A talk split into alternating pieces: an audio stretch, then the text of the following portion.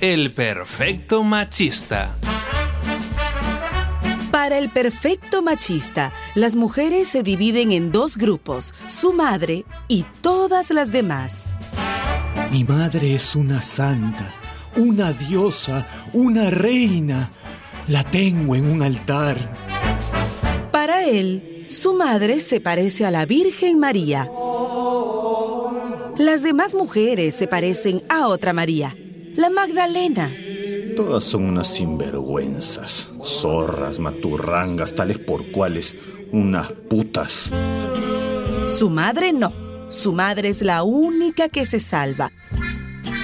Y como es una santa, no debe pintarse mucho, ni salir sola, ni tener amigos, ni bajarse del altar. El altar naturalmente es la cocina de la casa.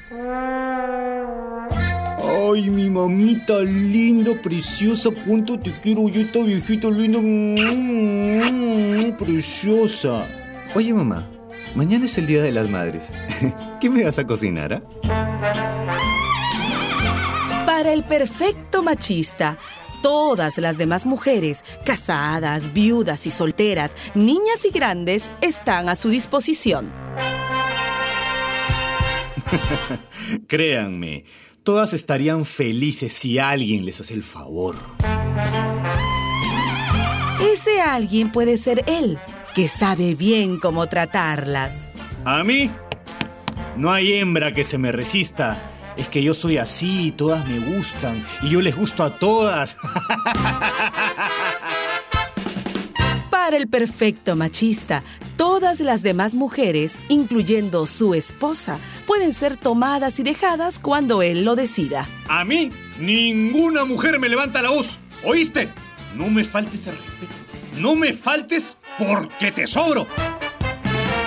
El hijo del perfecto machista repetirá la misma historia. La única diferencia es que ahora, la mujer que su padre llamaba puta se convirtió en una santa por la sencilla razón de que es su madre. Mi mamá, mi mamá es como la Virgen María.